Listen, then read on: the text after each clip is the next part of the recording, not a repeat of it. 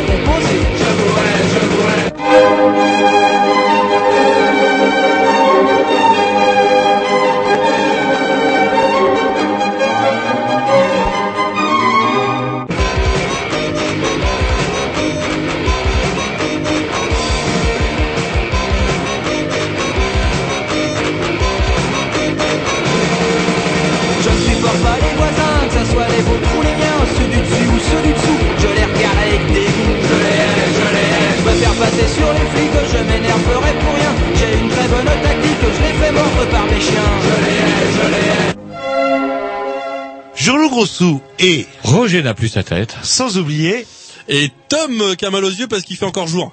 et et et et et Et Grovitch qui est encore là. voilà toujours là là fidèle euh, comme un vieux chien. Qui répare les erreurs laissées par Tom au, au- Oh, bien sûr. qu'un fidèle auditeur avait remarqué, c'est quoi l'histoire de... hum, Ouais, je me suis trompé de un chiffre sur l'année. un Ah non. chiffre, c'est un an, un an. décalage horaire, c'est décalé d'une année en fait. C'est-à-dire que si je tapais l'émission 17 mi- 17 10 euh, 2010, en fait, j'avais celle du 23 ou du 24 plutôt. Euh, Non, la semaine dernière, on était le combien? On était le... On était le 6, On était le 7. le 6. Le 6, exact. Et ben en fait, on tombait sur l'émission du 6 euh, avril 2010 au lieu Ah bah du voilà. 6 avril 2011. Donc il y avait juste un décalage d'un an. Moi j'espérais Non, encore d'un que ce chiffre. ne soit Un qu'un chiffre. décalage d'une émission pour les plus fidèles auditeurs qui nous écoutent aux quatre coins du monde. Non, non, c'était pire que tout. C'était carrément avec un an de décalage. Mais à Fukushima, c'est pareil. Hein. Ils sont trompés d'un Ah, chiffre. On va en reparler d'ailleurs de vos amis japonais. Putain de savants fous. Non non mais le donc euh, tout est rétabli apparemment grâce à notre ami Grovitch Oui, qui a fait le Grovitch, nécessaire. euh, Et voilà. Bien. on s'est occupé de tout. Ouais, non mais c'est Vous bien. avez vu ce petit nouveau que je- que j'ai fait rentrer à, à Canal B On voit quand même nettement la différence. Il y en avait marre des geeks. Et pourquoi on parle d'URL de 2010-2011 Tout simplement parce qu'on peut télécharger gratuitement sur iTunes les émissions précédentes depuis des années et des années des Grignoux et maintenant quasi dans l'ordre, euh, quasi dans l'ordre. Quasi dans l'ordre. Et donc les Grignoux c'est le mercredi, c'est aussi le dimanche et Voilà. euh, Et on embraye par un petit link sur la programmation. Ah À Tom, et même que je vais vous dédicacer, Roger. Ah, vous êtes trop bon. Ah ouais. C'est des petites nanas qui chantent avec des guitares. euh, Ça devrait vous plaire, je pense. Ah, si c'est les petites nanas qui chantent avec des guitares. ça s'appelle Tiny Terrors avec euh, Hurricane Brain. Yes Bon, faut que ça démarre, hein. C'est un peu long. Yeah, Hurricane Brain who spins me mad?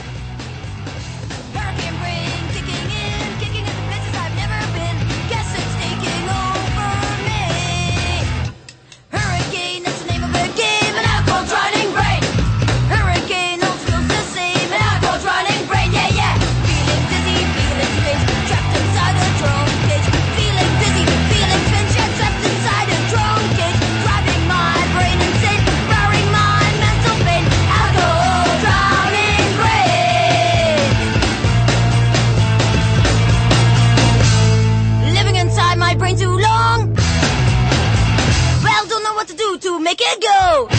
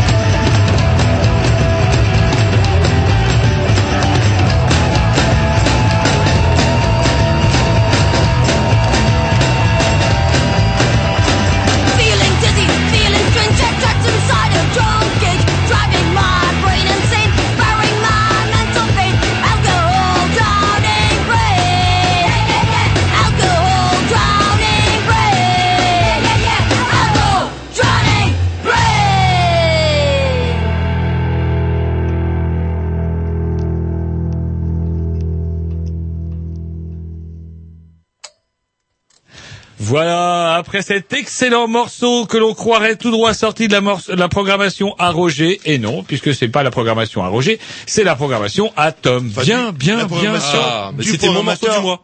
De- La programmation du programmateur à Roger, parce que Roger, maintenant, il, il écoute même plus ses disques avant. J'écoute toujours mes disques avant. Alors c'est vrai que c'est un petit truc que j'essaye de... bah, C'est-à-dire que dans les radios professionnelles, en fait, il y a des programmateurs. C'est quoi un programmateur? C'est tout simplement quelqu'un qui est payé pour assurer une excellente programmation musicale, pour soutenir, je dirais, le discours tenu pendant l'émission. Et voilà, il se trouve qu'effectivement, j'ai essayé de développer cette mode. J'avais un petit peu marre de l'artisanat, des gens qui chient à droite, Ceux qui écoutent leurs morceaux eux-mêmes, Ah. Je les écoute avant. Attendez, moi, les gens, ils se bousculent au portillon. Et ce soir, bah, tout à l'heure, ce sera une programmation assurée par mon bon euh, Erwan l'Irlandais, voilà, qui s'est proposé effectivement de nous régaler de quelques morceaux de ah, c'est De pas pop. fort. Ah ouais, mais c'est c'est c'est de la pop énervée, on va Bon, dire. on va dire ça comme ça.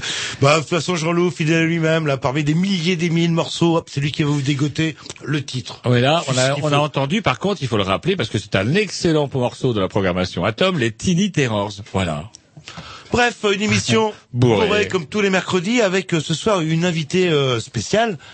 Tout à fait. Elle s'appelle Esmeralda. Elle s'appelle Esmeralda, Esmeralda Rodriguez, si je dis pas de bêtises. Bah, J'espère que vous en dites pas. J'espère que j'en dis pas.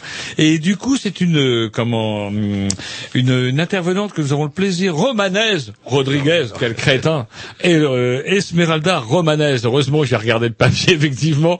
Esmeralda Romanez qu'on a raté à deux reprises à Rennes, qui est venue tenir des conférences euh, à propos justement du génocide rome euh, durant la Seconde Guerre mondiale. Et on s'était dit qu'avec tout ce qui s'était passé cet été, ça aurait été peut-être bien effectivement euh, d'avoir le temps un petit peu de parler de, de ces gens là qui viennent euh, dans leur roulotte, euh, comment repailler les pailles, repailler les Chaises. chaises, pardon.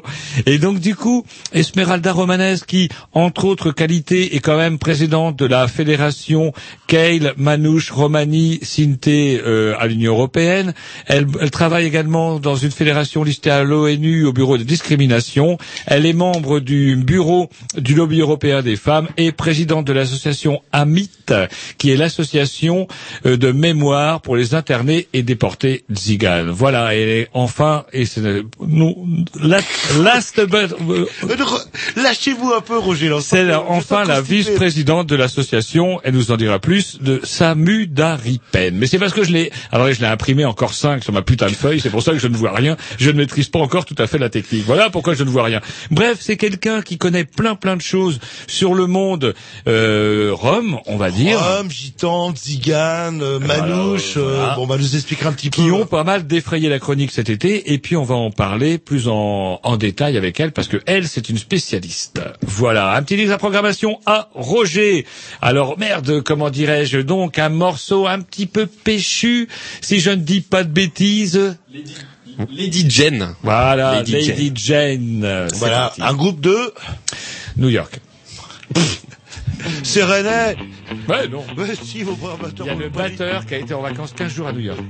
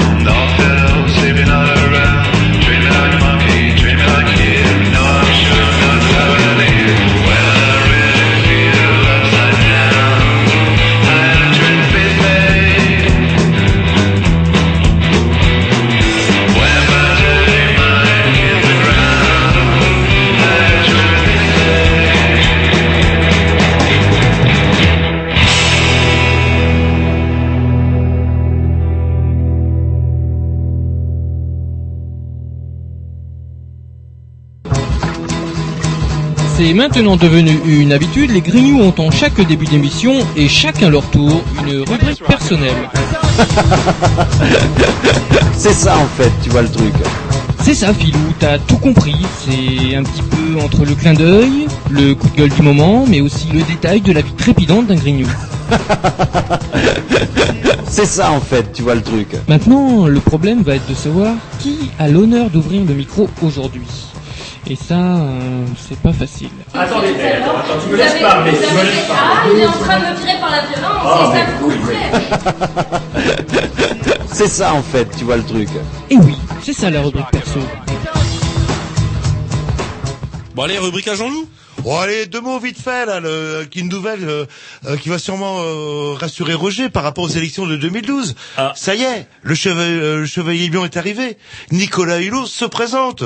Vous êtes sauvés, vous les écolos. Le deuxième euh, personnage le plus populaire après Yannick Noah de France euh, va peut-être vous sortir euh, de l'ornière parce que je crois que Eva Jolie on l'appelait Eva dans le mur. C'est pas ça son surnom. Non, moi je trouve bien un petit peu de rigueur Bosch, ça ferait du bien au pays, quelqu'un qui ne lâche jamais sur le dossier, qui a été euh, en tant que juge, euh, comment d'instruction, euh, chargé des oui. dossiers les plus les plus pourris de la République, ça ferait du bien un petit peu. Alors que Nicolas Hulot, ben je sais pas, ouais, ça fait quand même écolo version Ushuaïa, ça me fait pas véritablement bander, je dirais. C'est vrai les écolos qui sont là dans les euh, montgolfières qui se non ça vous fait pas rêver ce genre de Pas trop, on dit que ce monsieur-là, alors que ce monsieur-là est plein de sous, si on commence par euh, Non, si on commence là, à parler des sous, On parle de ses idées. Ouais, si on commence à parler des sur sous, parlons de, de Dominique Strauss-Kahn, multipropriétaire à New York, comme en Paris, Monaco, sans doute. Enfin, pas Oui, Monaco, mais il est, il est euh, socialiste, c'est euh, normal. Pour être socialiste, faut avoir de l'argent déjà Ceci pour dit, commencer. après, euh, comment dirais-je, euh, je sais pas, moi quand je vois les gens qui soutiennent Nicolas Hulot, ah c'est un espèce de monsieur de droite, euh, il y a un député de droite, un député, excusez-moi, c'est un lapsus, un député vert, ah comment il s'appelle, il avait tournoté à Rennes il y a quelques années, vous savez, une espèce de frisé, belle gueule. Oui, la vie depuis con, euh, Ouais. Cochet. Cochet. Yves. Quand on voit qu'un des principaux soutiens de Nicolas Hulot est Yves Cochet, on ne peut que se méfier de cette candidature. C'est tout ce que j'ai à dire. Non, mais s'il va être élu, ça se trouve, c'est le. Ah, attendez, il y a des primaires. Ah, il me fait rire. Ce qui me fait rire là-dedans, c'est qu'il accepte de soumettre, de se soumettre aux primaires. La belle affaire, s'il prétend se revendiquer l'écologie, ça serait quand même bien qu'il en passe par la discipline du parti. Ça serait quand même la moindre des choses. Et ça ferait peut-être en sorte que l'écologie, enfin, l'écologie politique puisse avancer. Parce que il y en a marre de ces gaillards qui se prétendent verts et qui ne veulent pas se soumettre, se soumettre à une mini- à un minimum de discipline de parti. S'il veut se présenter, bah, il faut qu'il apprenne. Mais apparemment, il accepte. Bon, bah, c'est bien. Monsieur nous fait la grâce de se présenter, effectivement. Vous l'aimez pas trop, j'ai l'impression. euh. C'est moi que j'aime pas trop, mais ça fait ça me fait bizarre quoi. Ça me fait bizarre, ça Ah, fait bah, très écologie, euh, comment dirais-je, télévisuel quand on sait quand même que c'est un monsieur qui a travaillé avec les groupes qui polluent le plus la, la planète. Enfin bref, euh, de toute façon moi je suis pas j'ai pas ma carte verte donc Oui, du mais coup, euh, par rapport à, à les militants idées, choisiront. par rapport aux idées qu'il défend, euh, c'est quand même un candidat Non, en fait, ce qu'Eva qui se passe, ça fait, ça fait, non, non, non, non, parce qu'au contraire, là, de plus en plus, on a affaire maintenant à des candidats de personnes. C'est-à-dire que les gens se présentent parce que c'est une personne qui est bien vue, Dieu sait pourquoi, belle gueule, bon teint, allez savoir où il cause bien dans le poste. Bref, des gens dont les idées, quelque part, on s'en fout, mais du moment qu'ils passent bien dans le poste. Et effectivement, il semblerait que, au sein de l'électorat, je dis pas seulement des Verts, hein, parce que là, les Verts, on verra ce que ça donnera aux élections, mais au sein de l'électorat général, Nicolas Hulot passe plus qu'Eva Joly. C'est vrai que Eva Joly, c'est la bonne femme qui est pas très médiatique, qui va sortir les dossiers. Putain, me fiche la trouille, moi, quand elle parle. Oh là là, j'ai l'impression d'être sous l'occupation, là. C'est pour ça que c'est rigolo, le traitement des guignols, euh, le traitement que les guignols lui infligent est assez rigolo. À chaque fois, on la retrouve flanquée de Noël ma mère et elle est là, oui, on va tous crever, c'est une catastrophe. Et Noël ma mère, appuie sur sa langue de belle-mère pour dire, allez, tata Eva, re- reviens donc à la maison et les gosses ont envie de profiter de tes blagues. En fait, seul- N'empêche que, pour une fois que on a, de quand de temps en temps, on a un candidat qui s'efface justement derrière les idées pour les promouvoir au lieu de promouvoir sa simple petite personne, eh ben c'est peut-être ça justement qui me donnerait plus envie de voter Eva Joly que Nicolas Hulot Bon, si regardez, le, le Front National, c'est un petit peu ça, hein, quelque part. Là. Le- les gens n'ont pas retenu la personnalité, ont retenu les idées qui étaient véhiculées. euh. Ouais, les idées économiques du Front National, par qui sont exemple. vachement intéressantes. Alors dire. enfin, revenir au franc, ouais, parce que je suis perdu. Par contre, là où je suis pas d'accord, c'est un franc, un euro. Il faut revenir à la, à la vraie disparité euh, d'antan, euh, histoire de- d'embrouiller un petit peu les esprits. Et- qui va placer la baguette de pain à 6 francs 66, il y a des gens qui vont comprendre. Et sortir de l'Europe, euh, ça va nous changer un petit peu. On va pouvoir refumer dans les bistrots. euh, ça va être quand même relativement intéressant. Un petit disque ou vous allez nous dire encore Ouais, un petit du mal mix, des, des japonais? Oh non, j'ai plein de choses. Je, je peux vous dire du mal euh, des nègres, des niakoués et des enculés de riches. Ouais, et des japonais, ça sera en pochette ou 8 ou 9. euh, Ouais, je sais encore pas de, de tout, tous vos quoi. journaux. Allez, euh, formation à Jean-Loup, trouvé tout seul, tout seul. Il a cherché, et il l'a trouvé. Pigeon le jeune, c'est parti.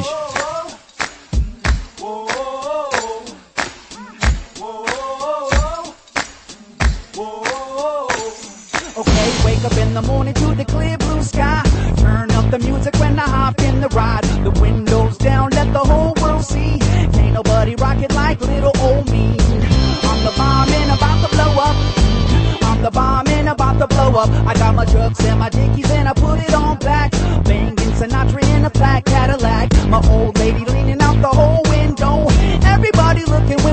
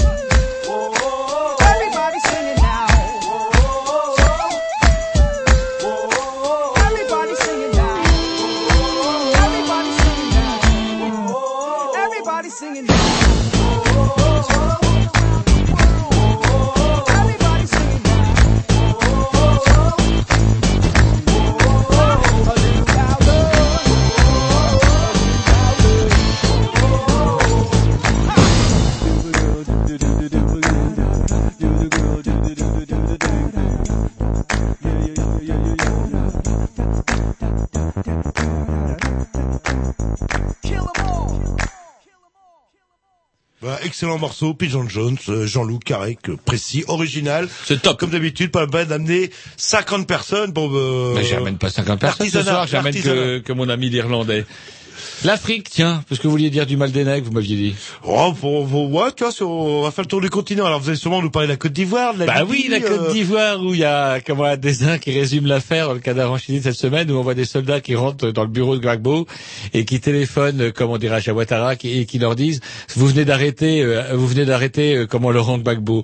C'est marrant de voir tous les gens qui s'étonnent. Est-ce le retour de la France-Afrique? Mais non, elle n'a jamais quitté la France-Afrique et le fameux discours de rupture de de Nicolas Sarkozy qui disait que non, non, c'en est fini, on n'interférera plus dans les affaires africaines. Qu'est-ce qu'on vient faire là-dedans Il n'y a plus rien à gratter là-bas de toute Eh manière. ben, là. détrompez-vous, Monsieur Bolloré, par exemple. Il a Ah, des oui. ah ouais, il y a plein, il y a, il y a plein, plein de choses. Le cacao, c'est quand même le premier exportateur mondial de cacao.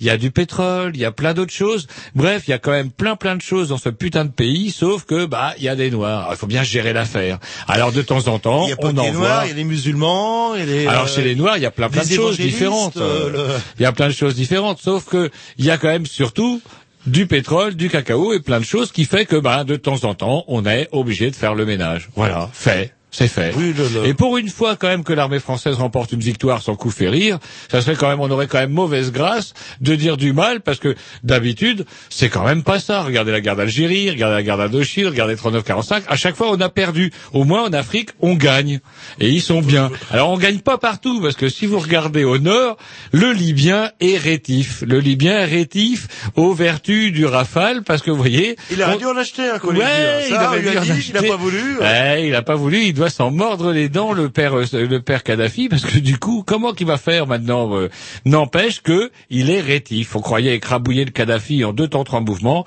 Voilà qu'il est toujours là, qu'il continue à taper sur les rebelles et que la situation n'a pas l'air d'avancer euh, Énormément, d'un ouais, là, iota. là. Au secours. Mais euh, Bagbo, vous avez vu son ministre euh, de son ex-ministre de l'Inter- euh, de l'Intérieur qui avait disparu, qu'on a retrouvé. Ah, on l'a retrouvé vivant? Non, mort. Bon, c- dans des circonstances troubles. Allez savoir. Oui, Ouais, ouais, ça Mais craint, ça on se craint. demande pourquoi ce mec-là s'est accroché au pouvoir, parce que du coup, hop, il pourrait prendre un petit exil doré en se mettant dans l'opposition euh, Et c'est assez officielle. euh, Ouais, c'est assez bizarre. curieux parce que comment dirais-je, euh, l'autre jour je zapotais sur la télé, je suis tombé sur un monsieur qui s'appelle Glazer, on a une émission C'est dans l'air, je crois. euh, Et ce monsieur-là avait l'air euh, fort bien documenté. Il disait que paradoxalement le père Gbagbo, eh ben c'était euh, ben, du temps des années Boigny, euh, comment dirais-je, où la France-Afrique régnait justement comme elle règne toujours. En tout cas, euh, le- lui c'était le seul à pas toucher de chèque du père Boigny. Il a même fait de la prison, etc. Et puis voilà, arrivé au pouvoir, il a complètement dérapé, lancé le complet, le, le concept d'ivoirité justement pour euh, éviter d'être éjecté des élections. Euh, le, le concept d'ivoirité, c'est quoi? La France aux Français, la Côte d'Ivoire aux Ivoiriens. Bref, il il, il il a eu une constance quand même une fois arrivé au pouvoir à foutre une merde globale dans le pays. Le dernier épisode en date, ça a été la distribution de flingots à tout ce que la, la ville pouvait compter comme euh, petite racaille.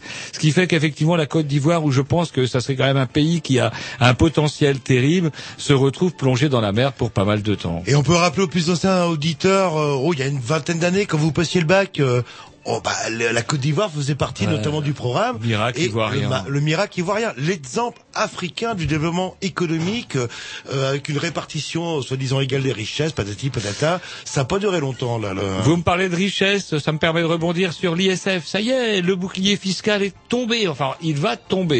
Il, il, tombe, il branlote, il va tomber. Et il baisse sa culotte, Sarkozy, là. Ah, là. pas tout bizarre. à fait quand même, pas tout à fait, parce qu'il voulait quand même qu'en contrepartie de ce bouclier fiscal, on supprime purement et simplement l'ISF. Mais les députés qui tiennent à leur siège, parce que certaines prospectives sondagières les donnent largement perdants aux prochaines législatives, et du coup, bah, c'est quand même des sous qui perdent.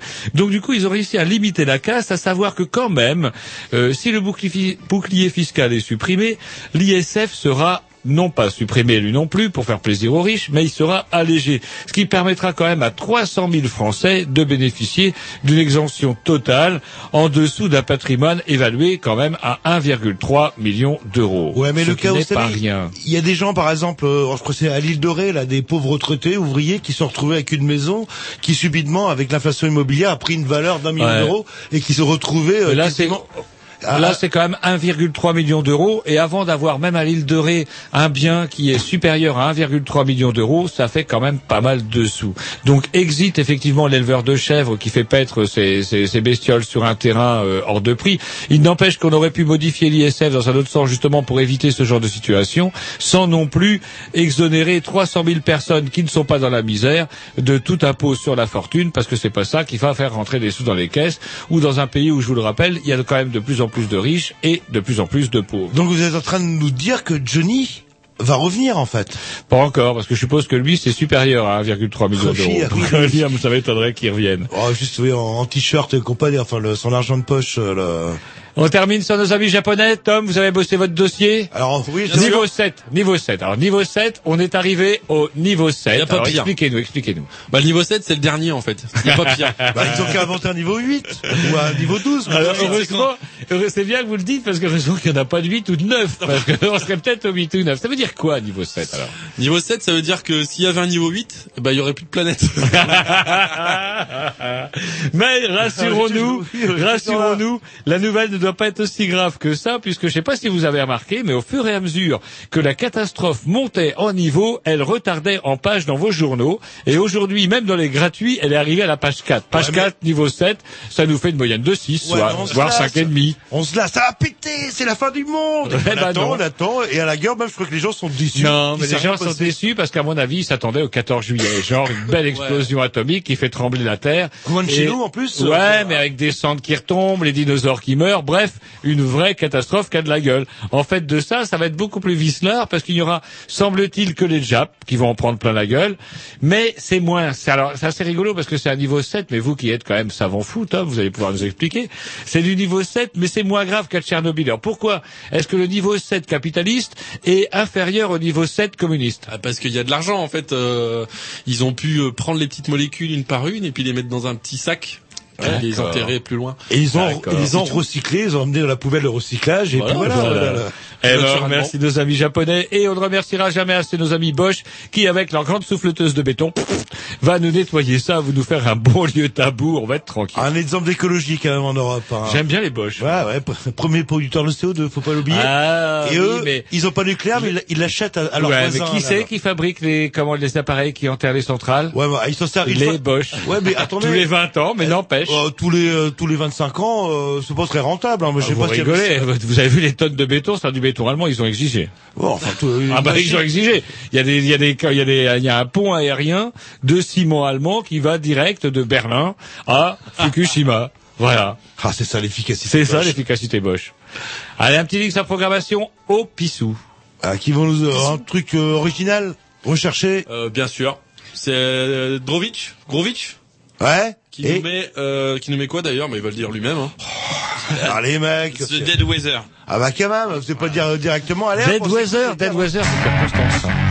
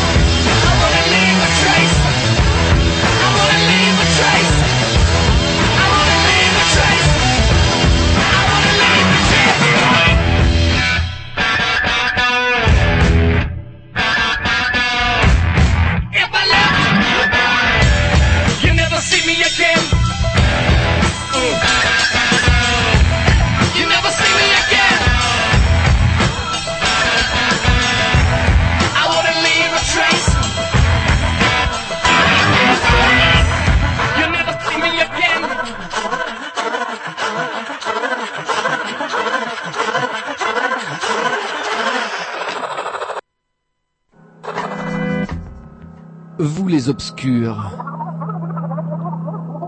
Vous les sans grades. Vous les rebuts des médias. Ceux dont la vie ne compte pas. Jean-Louis Roger, les Grignoux, vous donnent la parole, car pour eux, vous êtes un grand témoin. Allô, allô? Oui, bonjour. Oui, bonsoir. On avait un petit peu peur parce qu'on a des techniciens un petit peu jeunes. Est-ce qu'ils ont bien été polis avec vous? Adorable. Euh, Tom a bien dit bonjour, pas de souci. Il a bien dit les grignoux aussi. donc du coup, euh, on est ravis de vous recevoir. Vous êtes donc euh, Esmeralda Romanese, si je dis pas de bêtises. C'est tout à fait ça. Voilà. Et on s'est permis de comment de, de vous contacter parce que bah, on vous a raté malheureusement. Vous êtes venu déjà deux fois à Rennes, c'est bien ça? Deux, trois fois. Voilà. Et vous êtes venu faire des conférences, notamment une qu'on s'en voulait d'avoir ratée, euh, concernant le, le, le, génocide du peuple rome pendant la guerre. Hélas, oui. Et donc du coup, on s'était dit avec Jean-Loup que ça serait bien, rapport au fait que euh, y a eu quand même pas mal d'actualités avec euh, l'activisme lié à l'activisme de notre bien-aimé président. Donc du coup, on s'était dit que ça aurait peut-être été bien de, de faire un petit point. Et euh, quoi de mieux de faire un point avec vous, puisque vous êtes quand même, euh, vous cumulez quand même un, un- un paquet de fonctions. Vous êtes euh, donc euh, président de l'association AMIT, et si je dis pas de bêtises, c'est l'association pour la mémoire euh, de l'internement et de la déportation de, des Tziganes. Oui. Vous êtes également vice-présidente de l'association SAMU d'Aripen. Qui, est- qui, veut, qui veut dire aussi génocide de Tzigane. D'accord. Et également présidente de la fédération locale des Manouches, Romani, euh, Sinté, euh, enfin des, des femmes justement. Je sais pas une fédération locale, mais c'est une fédération européenne. C'est pas grave. D'accord.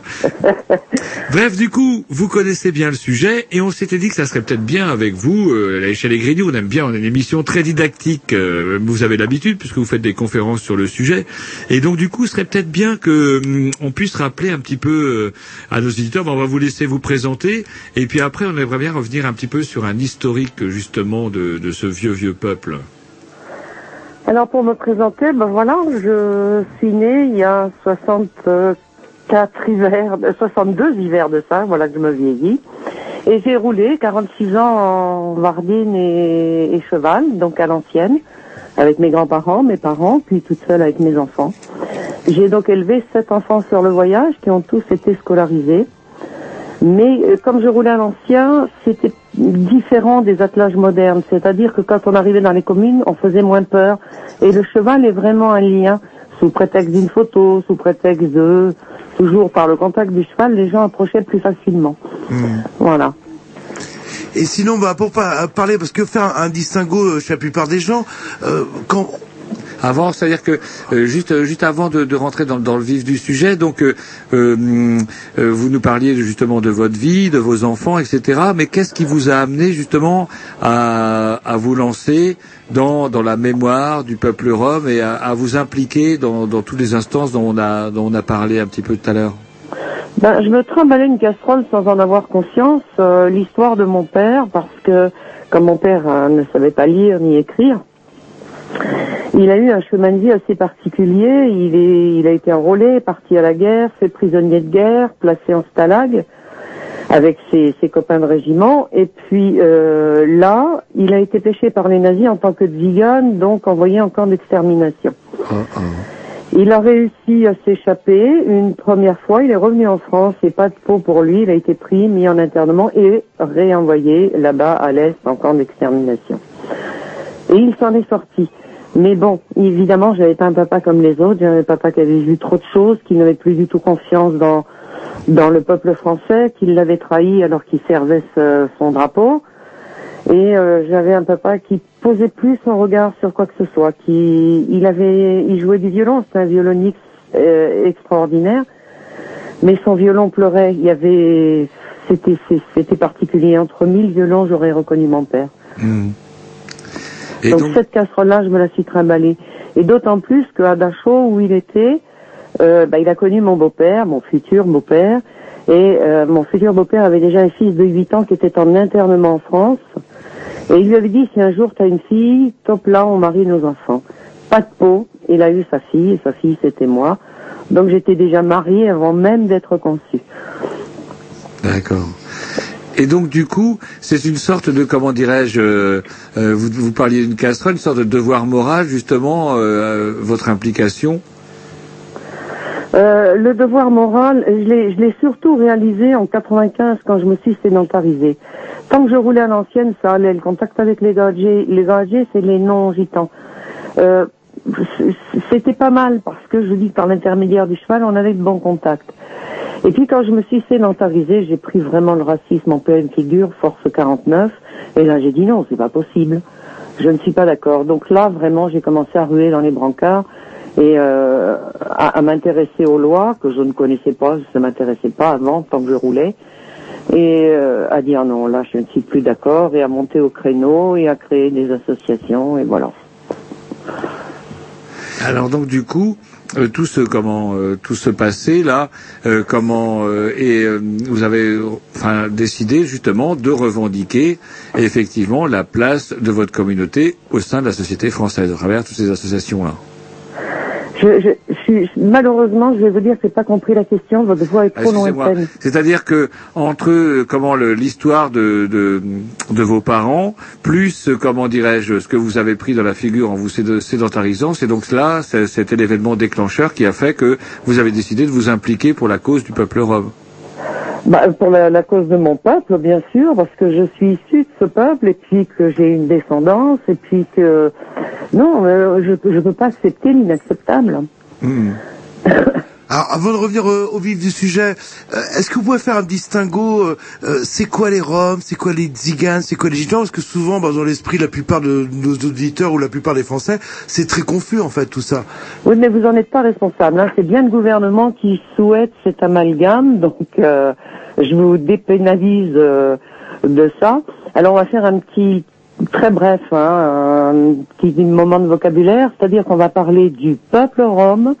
Le peuple rome est donc un peuple compact, sans territoire, Euh, seul peuple européen qui vit sans police et sans gouvernement. Et euh, alors quand on parle, euh, il y a eu cinq siècles d'esclavage. On est parti de l'Inde, on a traversé X pays, on est arrivé en Europe de l'Est. Et là, on s'est mangé cinq siècles d'esclavage sous deux formes. La forme des seigneurs qui ne permettaient plus le mode de vie nomade et l'esclavage des- du clergé qui permettait encore de garder les roulottes et de euh, voyager un tout petit peu sur des périmètres bien restreints. Donc ceux qui ont été esclaves du clergé ont pu se sauver, enfin certains ont pu se sauver, et en se sauvant, il y en a qui sont arrivés en Allemagne, qu'on a appelé les Moinouches. Moinouches veut dire homme aussi, et puis qui sont qui ont diffusé en Belgique et en France.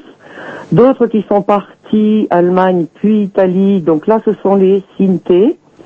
Euh, et d'autres qui sont partis en pays catalan, que pays catalan français ou espagnol, ce sont les Calais, Calais avec un K. Euh, puis ceux qui sont vraiment foncés euh, en, en Espagne, ce sont les gitanos, les gitans comme on dit ici en France. Et puis vous en avez qui sont partis aussi vers l'Angleterre, parce que on le sait, mais sur des îles anglaises, euh, il y a eu aussi des camps d'internement. Hein, pour ceux qui ne le savent pas, dans, durant la Seconde Guerre mondiale, il y a eu des, ca- des camps d'internement où on a mis des, des tziganes en Grande-Bretagne, ouais, sur les îles de Grande-Bretagne. Donc, euh, pour euh, ceux qui sont partis vers euh, la Grande-Bretagne, vous j'avais dit la Bretagne, la Grande-Bretagne, euh, ce sont des Calais, mais avec un C, appelés aujourd'hui, ce qui porte aussi à confusion pour eux, les travelers. Les gypsy travelers, eux, préfèrent gypsy euh, travelers, parce que les travelers, c'est comme pour les yénis chez nous, ça ne fait pas partie du même peuple. Voilà, donc quand on parle d'anglo-romanie, on parle des Calais avec un C, ou éventuellement comme eux le souhaitent maintenant les Gypsy tra- euh, Travelers, ce qui veut dire euh, vraiment issus du peuple rome. Est-ce qu'on sait euh, pourquoi le comment euh, toutes ces populations ont quitté l'Inde il y a il y a cinq siècles justement on le non, sait ça? c'est toujours euh, méconnu, on est toujours que sur les suppositions des historiens ou des linguistes, euh, on ne sait pas.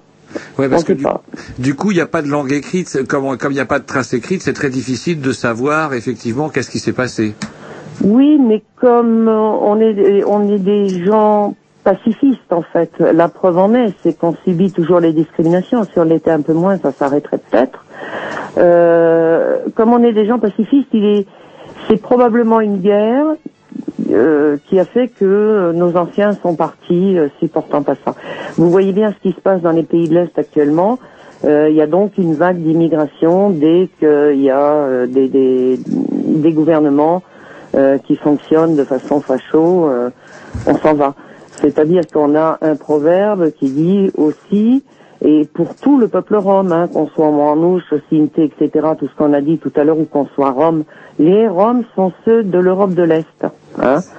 Ou qu'on soit Rome, on a le même proverbe qui dit, euh, il faut tourner le dos et partir ailleurs, mais ne pas rentrer en guerre. Et est-ce qu'il y a une certaine unité entre cette diaspora euh, rome? Ou est-ce que chacun vit dans son coin sans forcément... euh, Mais on va on va pas demander euh, un, un calot, donc le quelqu'un qui, qui qui est issu du pays catalan, oh là là les chiens, qui est issu du pays catalan de de vivre comme ceux qui vivent dans les Balkans. Hein, euh, géographiquement, c'est déjà pas la même chose. Sur le plan climatique, c'est pas la même chose, et sur les plans euh, gouvernementaux, c'est pas la même chose. Donc, on ne peut plus parler d'unité du peuple.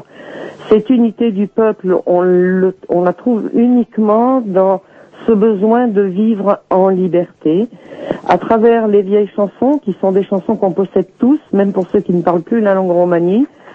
Euh, on a des vieilles chansons en commun, on a des proverbes parce qu'on est de tradition orale et que l'oralité euh, se base et s'appuie beaucoup pour euh, l'instruction sur les proverbes. Donc voilà, l'unité passe pas par la langue comme voudraient le faire croire les linguistes, parce que je vous mets au défi de trouver, euh, de demander aux Calais si eux parlent la langue romanie. Ils vont vous dire non, on parle le calo. Les manouches, ils parlent quoi? Ben ils parlent le manouche. Les Sinto, les Sinté, pardon, ils parlent quoi? Ils parlent le Sinto. Euh, voilà, et même la langue romanie dans les pays des Balkans est très différente selon les ethnies et selon les pays. C'est-à-dire que de toute façon, on incorpore des mots du pays dans lequel on, on habite, donc automatiquement tout prend des variantes. Il y a du coup, comme les, chaque population, chaque peuple, on va dire, c'est où euh, chaque tribu, je sais pas quel terme on peut utiliser, c'est séparé, a été sur Chaque un oui. chaque euh, c'est séparé dans un dans une région ou un pays différent. Du coup, les langues se sont différenciées. Les langues se sont différenciées. puis Alors pourquoi? Parce que pour passer le plus inaperçu possible, il faut déjà apprendre la langue du pays. Et puis ensuite, s'en inventer une entre nous pour communiquer et ne pas tout donner. Hmm. D'accord, d'accord. Eh ben écoutez, Vous on direz, on aurait pu garder la langue romanie, mais là il y a un mystère. Je peux pas vous dire pourquoi on l'a pas gardé. Hein, hein. Alors on va écouter un petit Dix si vous voulez bien, et puis Ah, veux comment- bien. Et on va reprendre euh, tout de suite cet entretien. On écoute quoi, les enfants? C'est votre programmation, ah, bah, je crois. C'est ma programmation, mais j'ai pas la liste de ma Bah, vous programmation. savez même pas ce que vous programmez. Ouais, si. Bon, bah, c'est pas... Aidez-moi, aidez-moi, mon bon Grovitch. London Blabla Market. Eh ben voilà. Alors, c'est bien. London Black Market, pas Blabla Market.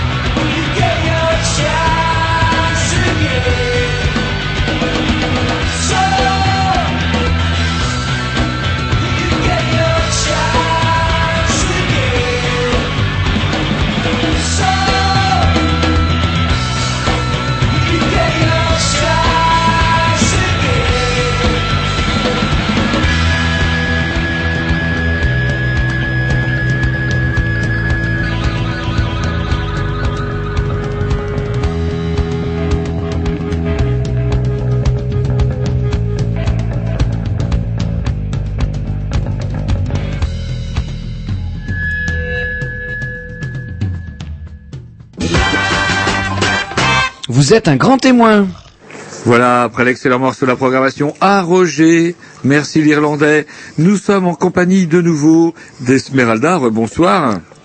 Oh, bonsoir. Voilà.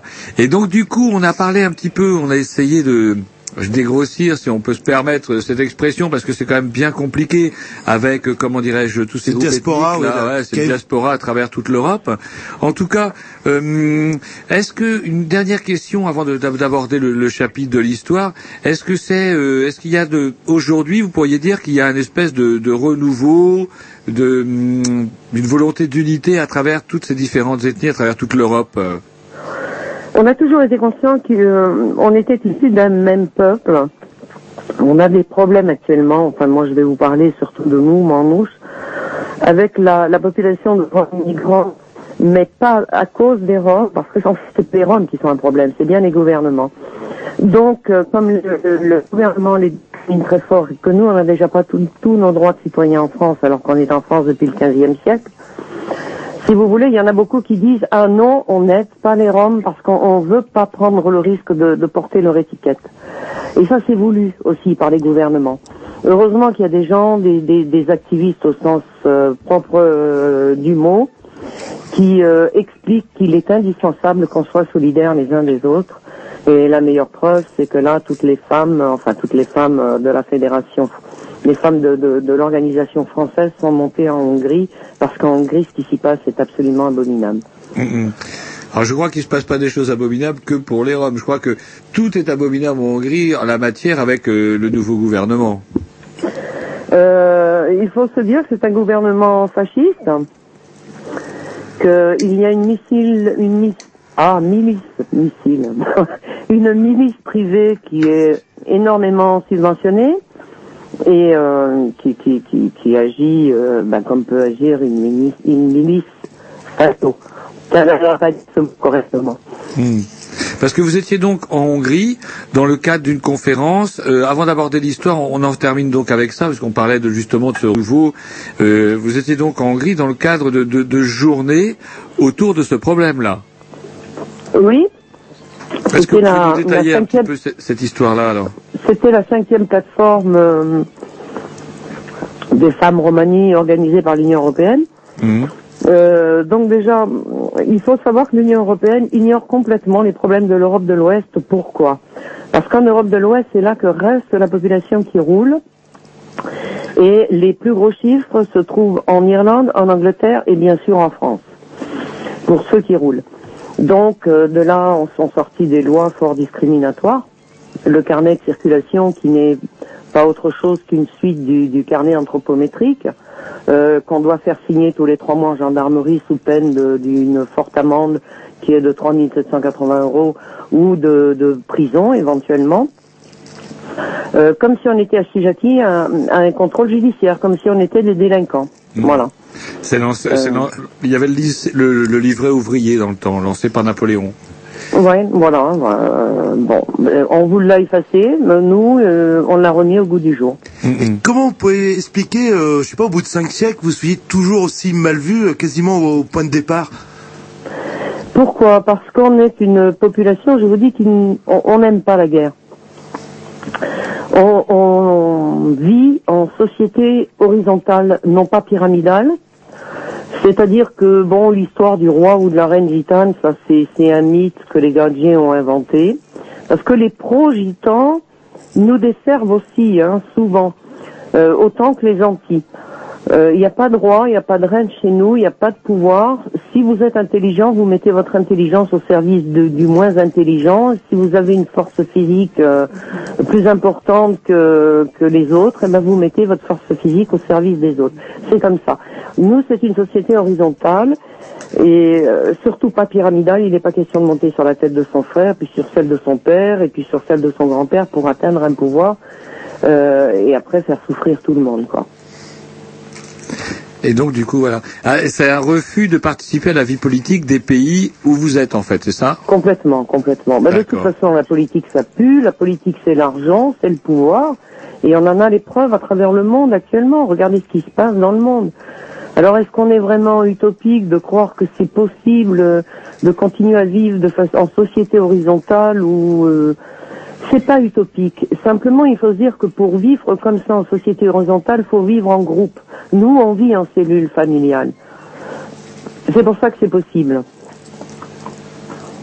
Jean-Loup Oui, oui, non, bah, juste euh, un petit peu ça. Parce que, pareil, euh, souvent, euh, pour reprendre ces hortefeux qui disaient, euh, oui, vu dans les véhicules euh, dans lesquels euh, ils roulent et que tout le monde est au RSA, comment ils se procurent l'argent euh, Est-ce que vous n'êtes pas victime un petit peu de, de, de tout Bon, ça c'est des, des, des clichés vieux comme le monde, parce que n'importe qui peut voir sur quand il y a des convois, des attelages modernes sur les camions. euh, ce sont des auto-entrepreneurs. euh, il y a leur euh, nom de société, leur numéro de téléphone, et euh, ils expliquent un peu leur savoir-faire. C'est-à-dire que très souvent c'est les toitures, très souvent c'est les rénovations de façades. Maintenant, on a des paysagistes. C'est-à-dire qu'Hortefeux, il est incohérent, mais ça, bon, je pense que vous en avez tous fait les frais, maintenant vous le savez. Euh, il aimerait qu'on soit aussi intelligent que les non-gitans. Par contre, il nous pose des problèmes pour scolariser nos enfants. Et quand nos enfants sont scolarisés et obtiennent des diplômes, peut-être pas des, des diplômes extraordinaires, mais au moins des CAP qui leur permettent de travailler après, eh ben, mais comment ils font ces gitans pour se payer des caravanes? Ben, ils travaillent, voilà, tout bêtement. C'est bien évident que c'est pas avec un RSA qu'ils vont se payer une caravane. Et sinon, pour en revenir bah, à l'histoire de historique, euh, on parle quand on parle de génocide, euh, la plupart des gens pensent au génocide juif, mais vous, les, les enfin les tziganes, euh, vous avez mangé un petit peu, euh, euh, bon, dans les théories nazies, vous étiez considérés même, je crois, en dessous des, des juifs en termes de, de sous-hommes, euh, etc. Et je crois, enfin, si je dis pas le bêtise, en pourcentage, je crois les tziganes ont été plus massacrés que les juifs. Je parle de pourcentage. En pourcentage de population vivante, les Ziganes ont été plus exterminés que les Juifs. Évidemment, en nombre, euh, puisque la, la population juive était, beaucoup plus importante que nous, leur chiffre est hallucinant. C'est c'est Oui, c'est- évident. on parle de 6 millions, quand même. Mais on va pas faire cette image, euh, on va pas, pas se battre pour les chiffres. Il y en aurait eu qu'un, c'était un de trop. On part de ce principe-là. On a été exterminés, chassés pour, sa- pour chasser. Mais est-ce que c'est juste de dire on a été? Parce que on, est toujours pour chasser. Il y a toujours des races. Euh, il faut vous dire que quand on peut euh, choper une communauté, enfin une cellule familiale, on la chope, on la contrôle, on en met en prison euh, sous des prétextes divers, un carnet de circulation non signé, etc., etc. Non pas pour des délits qui justifieraient de la prison, un vol ou, euh, un meurtre. Vous n'avez pas fait signer votre carnet au moment d'un contrôle, vous avez droit à la prison. Hmm. C'est-à-dire que là, les nazis avec leur efficacité légendaire, ont, euh, comment dirais-je, poussé le délire jusqu'à l'absolu. Euh, mais comme vous le disiez, je crois que c'est 1905 ou 1906 où ça vous est retombé dessus, donc ce fameux carnet ou comment dirais-je, qui est toujours en vigueur. Alors, en 1906, le, le- le gouvernement euh, français a commencé à photographier, mesurer et inscrire tous les tziganes vivant sur son sol ou traversant le sol français. Arrive 1912 où sort ce carnet de anthropométrique qui a été euh, pendant six ans bien peaufiné euh, par les, tout ce qu'il prenait comme renseignement. 1912, le carnet anthropométrique. 1940, les arrestations, les assignations à résidence et les, arrestations pour euh, les camps d'internement. Et puis, euh, éventuellement aussi les déportations, parce qu'on me dit non, mais je suis désolé, il y a eu de la déportation depuis le sol français euh, dans les camps de la mort. Il faut arrêter de nier ça. C'est vrai, ça existait, peut-être pas en nombre extraordinaire, mais ça existait. C'est-à-dire que la différence, c'est que euh, lorsque vous étiez Rome, euh, vous a- quand vous étiez en France, vous étiez dans des camps de rétention, euh, comment, euh, en France, c'est ça? Euh, oh, bah, pas forcément. Il y a eu aussi des enfants déportés. Hein. Hmm, Non, mais je veux dire, Euh, effectivement, Moi, donc, je suis né en dites- 49. Je suis donc né après la guerre. Mais bien sûr que les enfants ont été internés. Bien sûr que on va vous prendre le camp de Sally en Camargue parce que celui-ci, je le connais par cœur et je me suis battu. C'est là où il y a le seul et unique monument en France érigé à la mémoire de nos anciens qui ont subi l'internement. Donc c'est sur la commune d'Arles, en Camargue, à 17 km des Saintes-Maries. C'est quand même un lieu euh, bizarre où on prétend que les Saintes-Maries euh, est une Gypsyland. Alors c'est là qu'on a choisi, c'était zone libre, on a interné 700 ziganes dans le camp de Salier. Mais mieux que ça, il y a des gens qui sont morts parce qu'on mourait en internement, il faut pas croire. Euh, c'est le, le seul camp qui se voulait camp modèle et qui était exclusivement de ziganes. En fait, il n'y avait pas d'école. L'infirmerie n'avait pas de produits et euh, ne pouvait pas fonctionner. Ça a été l'enfer pour nos anciens. En plus, si vous connaissez la Camargue, en pleine plaine de Camargue, marécageuse, ce sont en été les moustiques, en hiver le mistral. Et ça, c'est deux fléaux insupportables en Camargue. Oh, excusez-moi, c'est mon plan. Non, mais au contraire, c'est drôle comment euh, ce que j'avais pris pour un ménade d'ailleurs l'autre jour en vous appelant. Ouais, en fait, ouais. c'est un perroquet. C'est un perroquet, et puis c'est un perroquet qui dit Sarkozy en Hongrie, donc on va pas trop le répéter parce qu'il va nous casser les pieds. Mais il ne dit pas de gros mots. et comment et, et pire encore, on va revenir sur la déportation, mais pire encore, vous m'avez vous m'aviez souligné lorsqu'on préparait cette émission là au téléphone que des gens qui avaient survécu au camp de la mort étaient revenus en France pour se retrouver être internés de nouveau dans des camps de rétention en France. Bien sûr. Bien sûr, à la libération. À la libération, euh, bah, c'était pas la libération pour les Tziganes. Ceux qui ont été libérés ont été euh, internés en France jusqu'en 46. Le dernier euh, prisonnier euh, Tzigane, enfin interné Tzigane, parce qu'il n'y avait aucune raison qu'il soit prisonnier, peu cher. Le dernier interné Tzigane a été libéré en 47. Mm, mm. C'est-à-dire que deux ans à la fin des camps, nous on a on a libéré enfin le dernier Tzigane. Ouais, ouais. Et euh, les, les nazis, en fait, ils ont exterminé les, les tziganes, mais euh, si j'ai bien compris aussi, les tziganes servaient un petit peu de, de cobaye pour certaines expériences médicales. pour pas mal euh, d'expériences médicales, pour les yeux de différentes couleurs, pour il y a eu les les expériences à l'eau de mer, c'est-à-dire qu'on leur faisait boire de l'eau de mer au lieu de, de boire de l'eau normale, et puis après on s'étonnait qu'ils mouraient, bien sûr. Les expériences pour la décompression, on leur faisait subir mais des choses ignobles, euh, les stérilisations des femmes et des petites filles, et aussi des hommes. Ça, c'est un génocide euh, à long terme. Je veux dire, lorsqu'on prend une population et qu'on la stérilise, c'est quand même un génocide qui se perpétue. Ah. Un génocide au-delà de l'arrêt du génocide. Et puis Et sa- sachez bien qu'aujourd'hui, dans les pays de l'Est, ça continue. On stérilise toujours des femmes contre leur gré, des femmes et des fillettes. Des femmes roms, bien sûr, et des fillettes roms. Mm, mm. Alors, euh, comment dirais-je, les- dans leur désir, dans leur délire, pardon, euh, j'ai cru lire également que les, les nazis étaient persuadés que les, les Roms avaient un, une, comment, une variété de sang qui leur était propre. Ben, euh, sans propre, ça me fait plaisir. Propre zigane, par contre, pour les nazis, c'est pas forcément une bonne chose. Mais je vais vous dire que cette série-là, ben, je l'ai retrouvée en Hongrie il y a quelques jours. Hein. Le Premier ministre, ça a été terrible.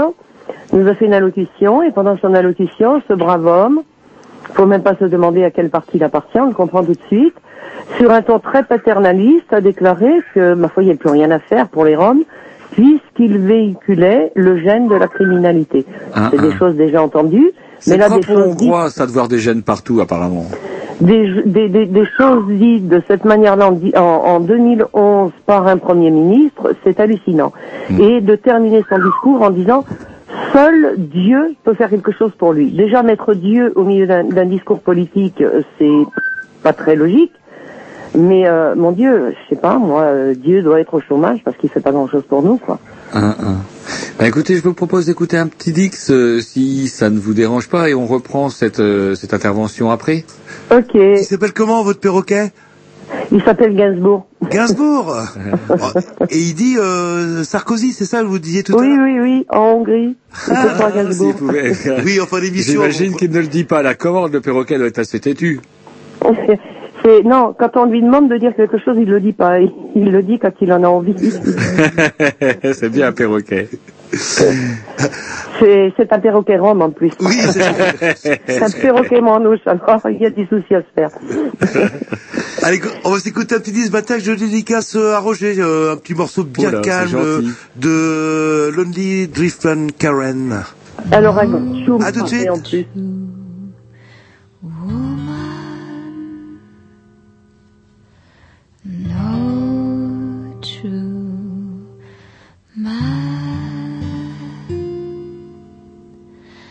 I told you to let her. I told you you'll see. Once if you let her, she'll grow out of herself. There is no true woman. There is no true man. But you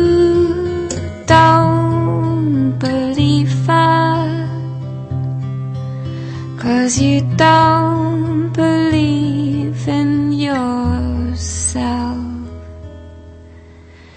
Believe that.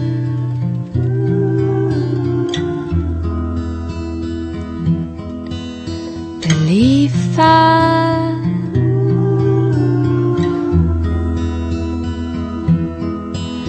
Believe that. Believe that.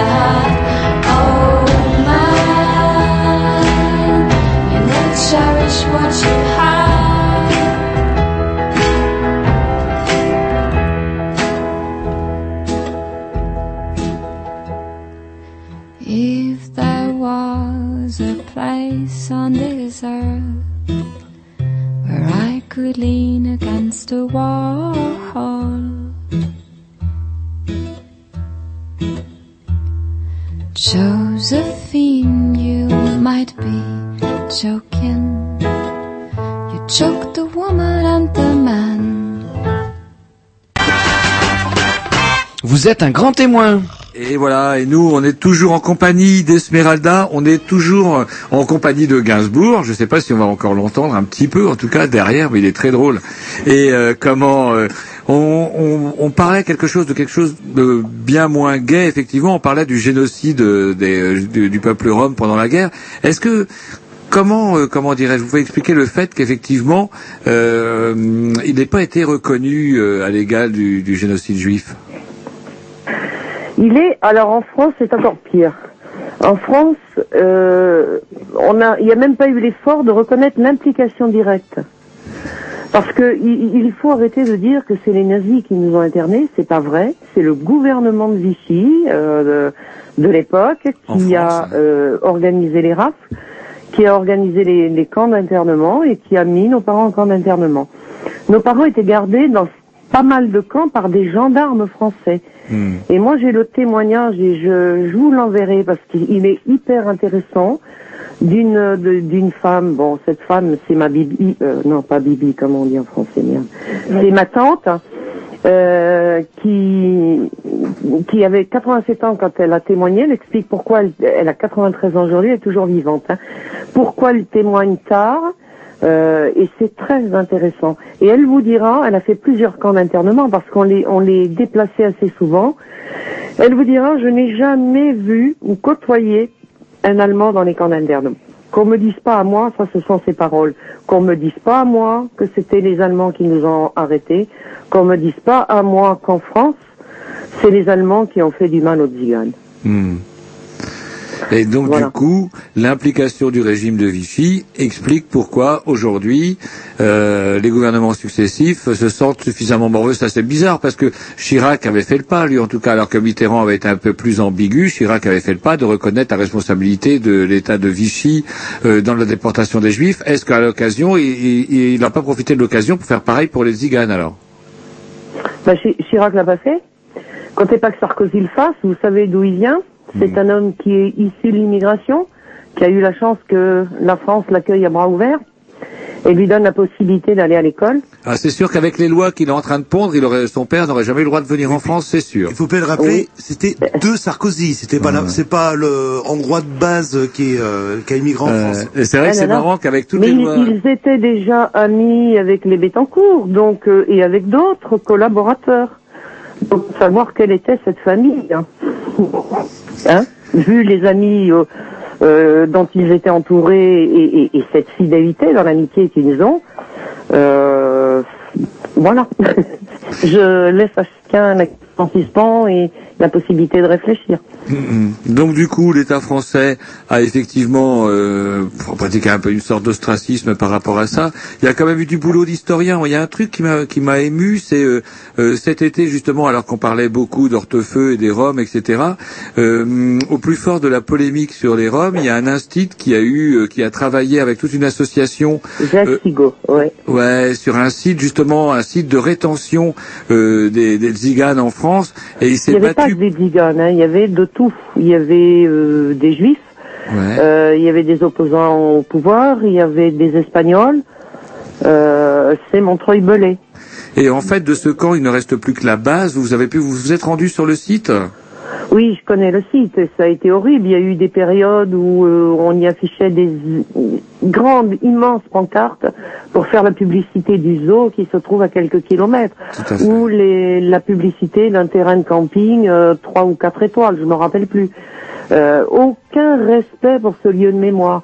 C'est-à-dire qu'en France, c'est c'est vraiment spécial. Il n'y a pour le peuple tzigane ni mémoire de lieu, ni euh, mémoire administrative, donc pas du tout de mémoire législative. Mm. Et ni de reconnaissance de la part de l'État. Mais par contre, il y a quand même, et c'est là où je voulais en revenir sur cet article, c'était quand même émouvant de voir euh, l'acharnement de cet institut et de cette association autour de ce site pour faire en sorte que ce site soit classé. Ça y est, c'est officiel. Au plus fort de la polémique, euh, le temps que l'administration française se mette en marche, le site a été euh, reconnu et donc il va être sauvegardé et on n'aura plus les affreuses pancartes en faveur du zoo.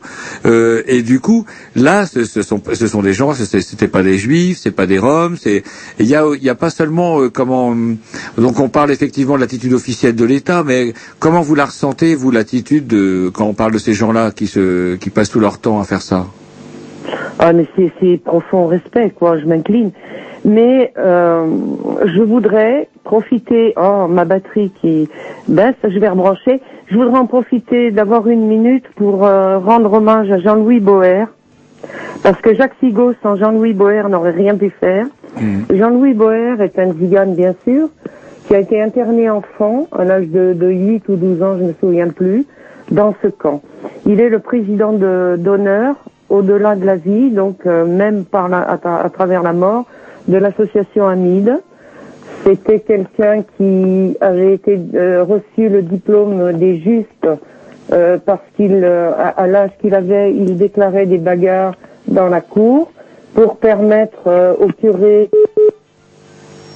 Ah, ah, ah, il semblerait qu'on ait un petit problème technique, qu'on aurait été coupé.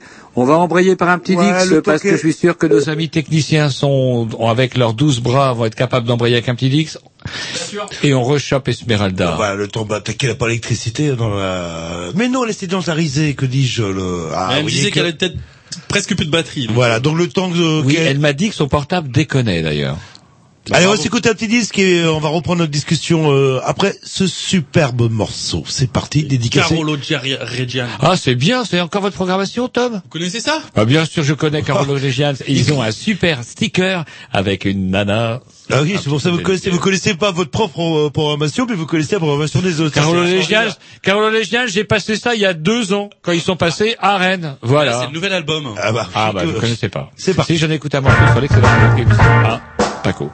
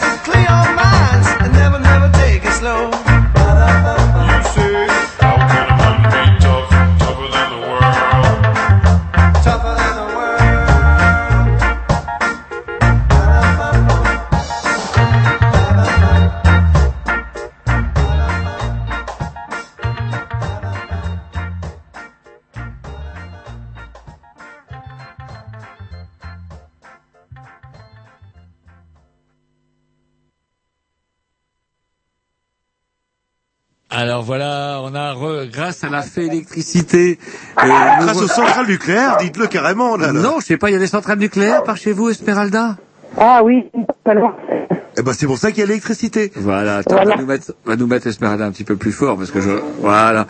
Et donc du coup, on a été coupé alors que vous par- on parlait de- du camp, ce fameux camp de rétention, et vous disiez que rien n'aurait pu se faire sans une personne qui est présidente d'honneur de, de la MIT, c'est ça? Oui, Jean-Louis Boer. Voilà. Et là, un grand, grand, grand hommage, je, je- voilà, c'est une petite façon de lui faire coucou. Donc du coup, euh, comment euh, il y a ce camp Est-ce qu'il y a d'autres comment lieux qui ont été, euh, comment dirais-je, remis, euh, enfin qui ont été maintenus dans la, dans la mémoire a été maintenus Euh, oui, différents lieux. Mais est-ce que vous savez que vous avez eu un camp d'internement à Rennes? Pardon, excusez-moi. On a eu un compte d'internement à Rennes. Est-ce que vous êtes Je au savais qu'on avait eu un camp d'internement pour les prisonniers africains, euh, prisonniers africains qui en ont chié euh, autour de Rennes. Et, euh. Voilà. Alors vous avez le MRAP euh, 35 qui est en train de, de s'occuper de rééditer la mémoire de ce camp. Donc euh, il y aura des chances qu'on se rencontre parce que je leur ai demandé de nous inviter lorsque ça sera fait. Pour l'instant, il y a un travail scolaire de, de fait au niveau de Rennes. Coucou, vous m'entendez Oui, on vous cinq entend, sur on cinq, vous écoute. impeccable. Voilà. Donc euh, sur Rennes déjà, il y a un travail de mémoire qui est en train de se faire et et pourquoi pas pourquoi ne pas joindre le MRAP 35 et puis voir avec eux aussi euh, ce qu'ils pourront vous en dire. Et donc du coup, comment euh, euh, Jean-Loup, vous aviez une question par contre, non? Non, non, non, vous, vous parlez, oui, justement, euh, euh, on a parlé, euh, bon, bah, de ce fameux génocide. Et comment ça s'organise euh, le, euh, le, en, en société? Qu'est-ce qu'il y a, Roger? C'est pas la question. euh. Ah oui, c'est une question que Tom. euh, Est-ce que hum, on voulait aborder un autre sujet par rapport à justement vous disiez des choses intéressantes concernant euh, l'organisation justement des, euh, des peuples roms et vous disiez que euh, une des raisons pour lesquelles effectivement il y avait une incompréhension entre euh, comment les pays dans lesquels ils s'installaient et euh, les peuples nomades, c'est que justement ça fonctionne pas pareil. On aimerait bien revenir un petit peu là-dessus. Est-ce que vous pourriez nous parler un petit peu de bah, comment euh, comment on fonctionne justement quand on est en groupe, en communauté, parce que ça fonctionne quelque part. Il y a plein, plein de communautés qui sont effondrées. Là, ça fait cinq siècles que comment dirais-je, le peuple rome arpente les routes ou parfois est sédentarisé depuis pas mal de temps, et, euh, et ça le fait, ça existe toujours. Donc pourquoi ça existe toujours? Ce qui veut dire que nos valeurs sûres, nos valeurs qu'on a en bandoulière sont des valeurs sûres. Et on a trois valeurs en bandoulière qu'on pourrait accrocher à notre drapeau, c'est famille, honneur, respect. C'est-à-dire que l'important est de continuer de vivre en famille, dans l'honneur et le respect.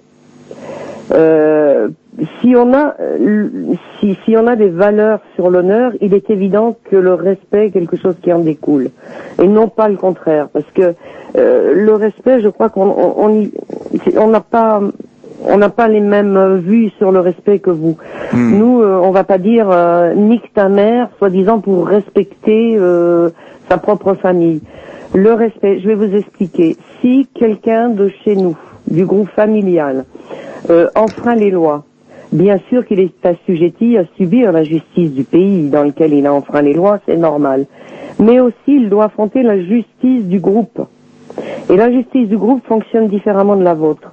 C'est-à-dire qu'on réunit la famille et la cellule familiale complète. Déjà la famille, et on pose des questions. Comment ça se fait que cette personne a pu prendre un chemin qui n'était pas le bon? Qui a failli à son devoir d'épauler la personne qui était plus, plus faible Voilà, déjà on responsabilise tout le monde. Et puis après, toute la cellule familiale est remise en cause. Et on ne parle pas de punition, mais on parle de réparation. Maintenant, il faut se mettre d'accord sur comment on va réparer ce qui a été commis. Et je pense que si la justice française euh, impliquait et responsabilisait euh, plus de personnes autour de celui qui a commis le délit, euh, et parler de réparation plutôt que de punition, on arriverait quand même à des résultats autres. Alors le problème, c'est que là, vous parlez de communautés qui sont quand même assez typiques, c'est-à-dire de, de groupes qui sont assez restreints, dans lesquels on pourrait résoudre des problèmes dans le cadre de la famille. Vous imaginez bien qu'à l'échelle d'un État, euh, même assez modeste comme celui de la France, c'est pas possible parce qu'il y a aussi les, euh, les structures familiales sont, sont pas mal éclatées, il y, a y, a, pas mal de divorces, etc. Tiens, une question que je me suis toujours posée est-ce que, comment dirais-je, euh, dans la communauté rome, on divorce euh, autant que bah, chez les sédentaires, par exemple? On divorce, euh, bien sûr, mais comme on est souvent marié derrière Monsieur le maire, on dépense beaucoup moins d'argent que ceux qui sont mariés devant Monsieur le maire.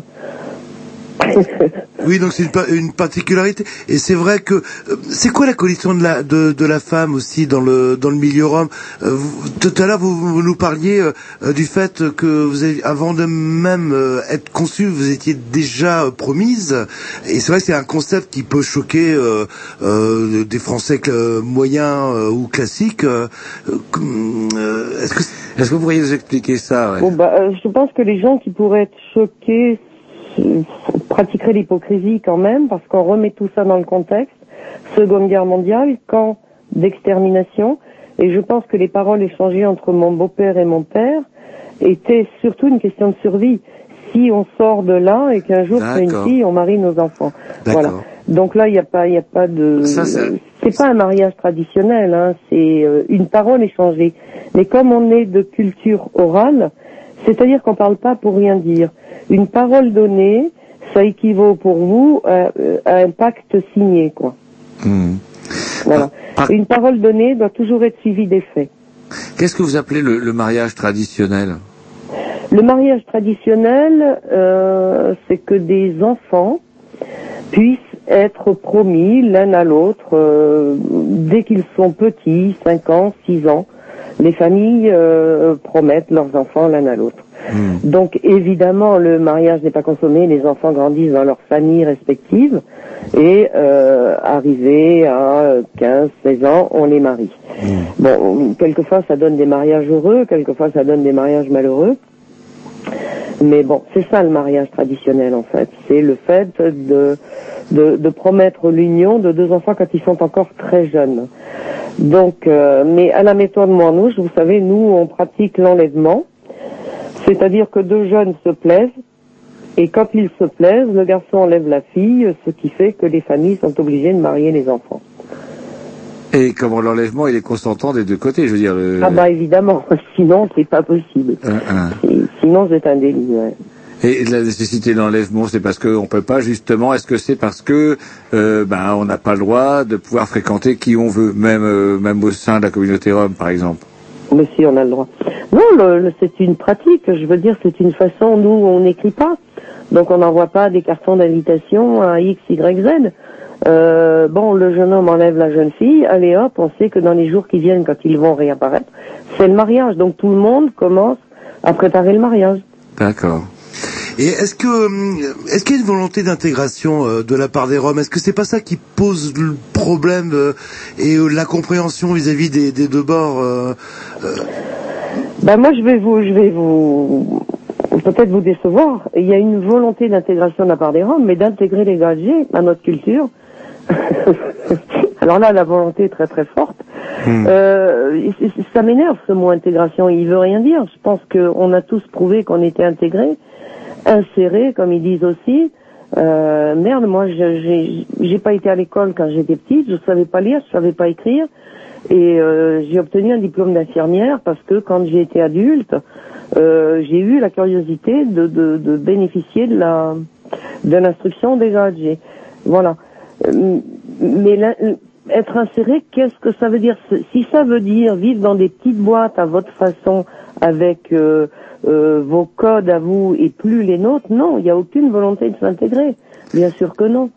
Alors c'est peut-être juste, juste parce que le terme, euh, comment dirais-je, euh, n'est peut-être pas suffisamment explicite. À défaut d'intégration, comment on peut faire? Quel serait le, bah, mot que vous, vous utiliseriez pour comment faire en sorte que justement il n'y ait plus ces campagnes, comment dirais-je, de dénigration? Ah, euh, faut donner les responsabilités à qui les mérite. C'est-à-dire que l'Union européenne pourrait quand même commencer à enlever les manches et à travailler dans ce sens-là. Euh, là, euh, c'est bon pour ce qu'on a vu parce que euh, d'ailleurs on est en train, nous, la fédération de femmes euh, Romanie, on est en train de, de rédiger une lettre à notre ministre de la cohésion sociale euh, pour lui demander quand même quelques explications. Il y a des fonds structurels qui ne sont évidemment pas demandés par la France et qui sont faites pour aider justement euh, les communautés euh, qui vivent en France. Mais comme la France ne reconnaît pas ces communautés minoritaires, euh, la France ne demande pas les fonds, les fonds structurels. Et croyez-moi qu'il y a beaucoup d'argent. Donc, euh, je pense que l'Union européenne pourrait les mettre dans l'obligation de et d'employer l'argent à ce à quoi il est destiné. Ah, vous imaginez bien, par les temps qui courent, c'est pas très électoral, votre histoire. Comment ça, pas électoral Ça voulait dire que, comment dirais-je, la France demanderait à récupérer des sous pour aider ceux contre qui ils gueulent, justement, pour essayer de voler les voix du Front National. À mon avis, j'ai peur que ça ne marche pas. C'est assez dingue, ça veut dire qu'il existe... D'autres pays fachos le font, hein, euh, donc je vois pas pourquoi la France le ferait pas. La seule- le seul obstacle à la France, c'est que la France ne reconnaît pas ces communautés minoritaires. Donc euh, voilà, ils ne réclament pas les fonds, les fonds structurels. Mais moi, je suis contente de le dire sur vos sur vos vos que la communauté maghrébine, la communauté africaine, toute communauté minoritaire, euh, il y a énormément d'argent, énormément à l'Union européenne pour pouvoir aider ces communautés. Et en, en Angleterre, euh, euh, au niveau des, des Roms, est-ce que ça se passe comme ça? Est-ce que l'Angleterre, euh, elle, euh, est un pays qui privilégie euh, plutôt le communautarisme, c'est-à-dire chacun vit de son côté en s'ignorant euh, manifestement. Est-ce que ça se passe mieux là-bas?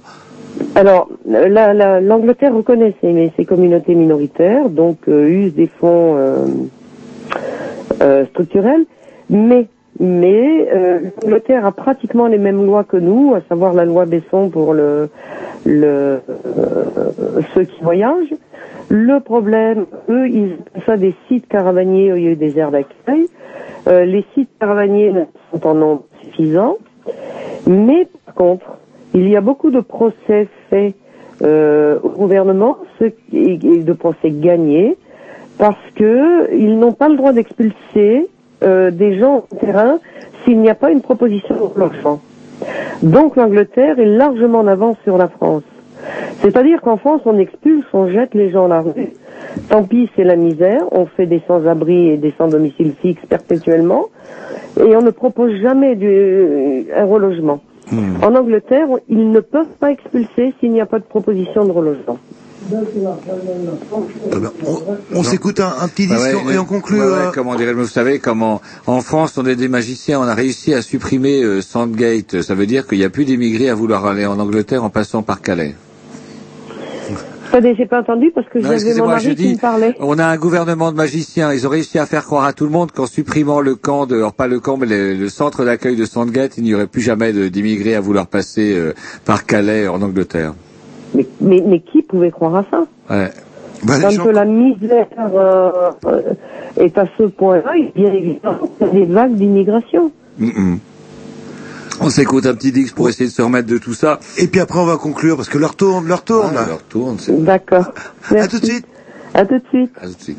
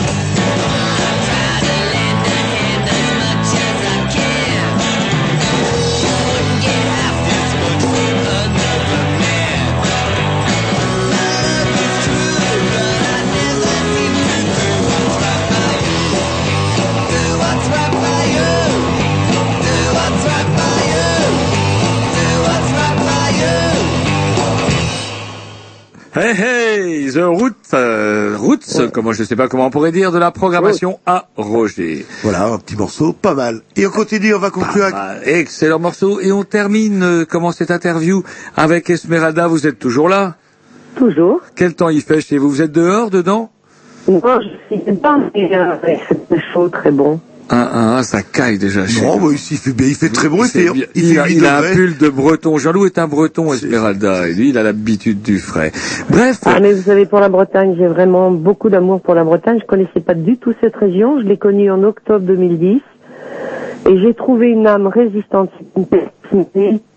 Et on voit que c'est un peuple qui a toujours combattu, résisté, parce qu'il y a vraiment du militantisme pur et dur chez vous. Et, et j'adore la Bretagne et le peuple breton.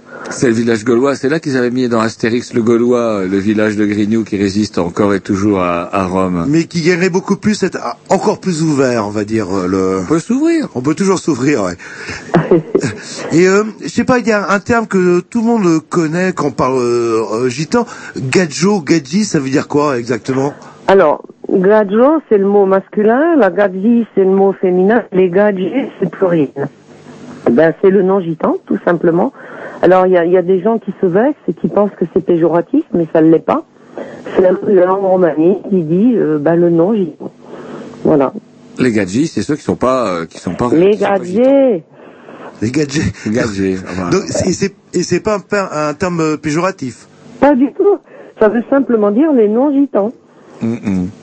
Alors du coup, euh, comme l'heure tourne, moi j'aimerais quand même rappeler un petit peu euh, comment euh, votre travail. euh, vous vouliez dire quelque chose Non, non, non, non, justement, oui, quand vous Euh, étiez... comment votre travail, euh, comment autour de toutes les associations, ça vous prend pas mal de temps du coup tout ça. Ça vous fait vous balader partout. Un voyage en Hongrie euh, qui vous a un petit peu secoué apparemment. Ah oui, énormément. Mais il faut dire que du côté de mon père, on descend de Hongrie aussi. Hein. Euh, bon, son père a, a atterri en Allemagne, puis il a diffusé en, en Belgique, mais euh, les parents de mon grand-père venaient de Hongrie. Euh, ouais, non, ça bouscule, c'est terrible euh, ce qu'on a vu et euh, l'ambiance qu'il peut y avoir là-bas. D'autant qu'en Hongrie, la population, euh, comment, euh, bah, la population comment tzigane est très ancienne. Elle est sédentarisée. Comment, euh, j'ai pu m'en rendre compte en des euh, en, en m'y rendant et c'est assez rigolo en voyant des vieilles photos euh, et euh, il y a euh, c'est c'est rigolo parce que autant le hongrois prétend être blond et euh, il se prend pour un boche un peu le hongrois quelque part. Oui, oui, oui, oui. Mais euh, même parmi la population euh, rome, hongroise, euh, vous avez des peaux très très claires, des yeux clairs et des blonds. Un, un. Hein? Euh, il, y a des noirs, des, des noirs de peau et des bruns de, de cheveux, mais il y a de tout. Bah, comme chez les manouches, euh, chez les manouches, vous avez des blonds aux yeux bleus et vous avez des bruns à la peau très noire. Euh, ce qui prouve quoi? Ce qui prouve que euh, non seulement on vient d'Inde, mais on n'a plus du tout la couleur des Indiens. Donc, ce qui veut dire qu'il y a eu des mariages mixtes de tout temps. Ça aussi, c'est encore un mythe que de dire qu'on ne se marie qu'entre nous. Parce Alors, qu'on se, marie, on se marierait qu'entre nous, on serait dégénérés depuis des siècles. Et c'est marrant, c'est la question que j'allais, euh, vous, euh, avant même que je la pose, vous répondez justement à ce préjugé que beaucoup de gens euh, ont. Et du coup, comment dirais-je, il n'y a pas qu'en en Hongrie ça craint, il y a aussi d'autres pays où il y a quand même de d'importantes minorités, c'est euh, la Bulgarie, la Roumanie, comment ça se passe là-bas? Bulgarie, Roumanie, la Biélorussie, terrible aussi là-bas. C'est pareil, c'est euh, l'Est, ils sont encore à vivre alors qu'ils ne, subissent plus le communisme, hein. Euh, ils sont encore à vivre avec, avec cette chape au-dessus d'eux. Les gens sont tristes, tristes, ils ont l'impression d'être toujours épiés, ça, ça s'ouvre dans la modernité à, à travers le biais des, des magasins de crédit, ça c'est l'horreur. Des magasins, euh, on retrouve les mêmes magasins qu'en France, hein, euh, on va pas faire la publicité, mais il y a strictement les mêmes. Il y a les voitures, il y a tout. Les gens commencent à accéder au crédit alors qu'ils ont des salaires très bas, et euh, bah, ils vont tous euh, morfler comme on morfle maintenant. Et je crois qu'ils n'en ont pas conscience, comme on n'en avait pas conscience non plus d'ailleurs. Qu'aller dans la modernité, c'était aller droit dans le mur. Et ironie du sort, euh, il s'est trouvé quand même que hum, ceux qui dirigent les, les, dirigeants européens ont trouvé une bonne idée en comment dirais-je en ouvrant l'Europe à l'est parce que pensant y trouver une main d'œuvre à bon marché afin de fabriquer toute leur, leur merde pétée au bout de deux trois ans. Sauf que ce qu'ils avaient oublié, c'est que dans tous ces pays-là, bah, effectivement, il y avait des minorités roms qui de fait devenaient des citoyens européens et qui pouvaient venir en France. Bah, on est les premiers vrais Européens, il me semble. Hein, hein. Mais alors c'est rigolo bah, parce que et c'est là que ça a posé problème parce que en fait les, les têtes d'œuf qui nous dirigent avaient un petit peu oublié ces gens-là. Alors c'est rigolo Euh, et on en est allez donc ils viennent en France et euh, c'est des citoyens européens de seconde zone à qui on va offrir un pécule pour retourner en qui en Roumanie, qui en Hongrie, qui en Bulgarie et ils vont revenir. Bah, bien sûr qu'ils reviennent. Il y a le droit à la libre circulation quand même, en tant que citoyen européen, le droit à la libre circulation. Le problème, c'est qu'ils ont un statut de touriste. Ils ne peuvent pas prétendre venir en France pour travailler. Et ce, jusqu'en 2014, en espérant qu'en 2014, l'Union européenne, euh, quand même, soit consciente du problème et ouvre euh, euh, le droit au travail pour la population rome. voilà. Eh ben écoutez, comment dirais-je, je sais pas, je suis pas très optimiste là-dessus. Je doute que, apparemment, vu les tendances électorales du moment, je crois pas qu'on va vers euh, une application de ce qui était prévu en 2014. Oui, mais on va quand même passer un message hein, à tous nos, frères et sœurs euh, issus du peuple rome en leur disant que bah faut pas désespérer. Nos anciens ont essuyé cinq siècles d'esclavage et puis un génocide et on est toujours là. Et je pense qu'on sera toujours là et que une planète sans Rome, c'est sans le peuple rome, bah, c'est un ciel sans étoiles. Eh ben écoutez, on vous remercie. C'est bien dit. Et pour conclure, on va s'écouter un petit morceau vous avez euh, envoyé via Internet. C'est c'est l'hymne euh, gitan. Vous pouvez nous dire Alors c'est ce- l'hymne international du peuple rome, Djelem Djelem. Il est interprété par Negrita, qui est euh, d'origine hongroise, qui est rome française euh, depuis euh, plusieurs générations, mais qui est issue du peuple euh, rome hongrois. Très bien. Bah écoutez, on vous remercie. Puis On vous euh, remercie beaucoup d'avoir passé ce temps-là. Comment dirais-je, c'est plus la peine qu'on demande à Gainsbourg de vouloir nous Ah oui? siffler son air préféré, je crois qu'il va pas vouloir. Il vient de vous dire coucou, vous êtes méchant avec Gainsbourg. Vraiment Gainsbourg. Sarkozy en Hongrie, il peut pas. Allez, Pardon? Gainsbourg. Écoutez, on vous remercie en tout cas. Et puis en tout cas, Juste une petite comparaison. Negrita, chez nous, c'est la, la piaf gitane. Voilà. Et vous allez comprendre en l'écoutant. Très bien. Bah écoutez, euh, c'est parti. Et on vous remercie. Au revoir et à bientôt. À très Au revoir, à bientôt.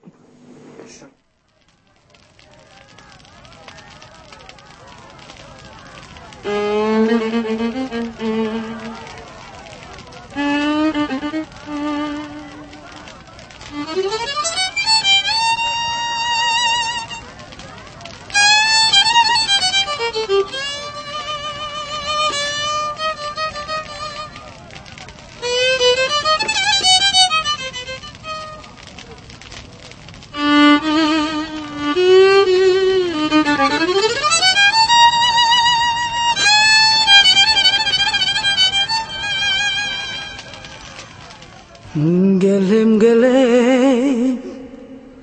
lungo ne dromesa maladile tai shukare romenta gelim gele lungo ne dromesa